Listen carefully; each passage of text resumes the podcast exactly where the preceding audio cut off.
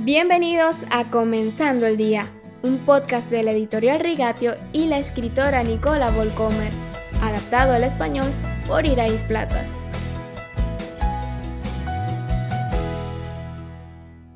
No solo hemos llegado al final de un mes, también al final de un año. Nuestro podcast Comenzando el Día tiene ya 12 meses de emisión en alemán y 3 meses en español.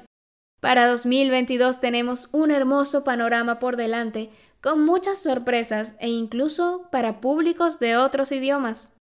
Agradezco desde el fondo de mi corazón a quienes están regularmente con nosotros o escuchan este podcast de vez en cuando, a los que revisan los episodios anteriores y los escuchan de una vez, y también a quien escribe comentarios constructivos o críticos. Es un privilegio ser parte del camino junto a ti en este camino que tenemos por recorrer. Te invito cordialmente a navegar por la página de la editorial Rigatio, rigatio.com, y revisar el contenido que tenemos en español. Y si hablas alemán podrás ver todo el catálogo de cursos y libros con los que puedes profundizar en temas bíblicos, trabajarlos con más detalle, solo o mejor aún, trabajarlos en grupo. También te recuerdo que en el apartado en español de rigatio.com tienes un material gratuito que puedes descargar. Encontrar vida verdadera, un curso sobre los fundamentos de la fe. Por supuesto, también puedes revisar la web de Nicola Folcomer, la autora de este podcast, www.nicola-folcomer-bucher.de. En el 2022 me gustaría arrancar comenzando el día de una manera desafiante y aventurera, con un nuevo tema mensual, la Biblia más que un libro.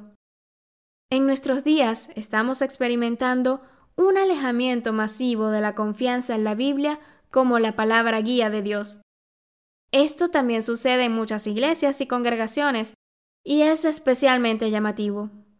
Una tendencia que trágicamente emana incluso de los líderes de las instituciones de educación espiritual, en las próximas semanas me gustaría contar las razones por las que estoy absolutamente convencida de este libro y su actualidad, sin cambios.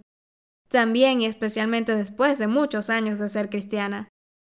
Las reflexiones sobre este tema en los próximos episodios serán fáciles de entender para el uso diario, especialmente para los no académicos y no teólogos, para que nosotros mismos estemos firmes en nuestras convicciones y podamos transmitir con alegría esta convicción a la próxima generación.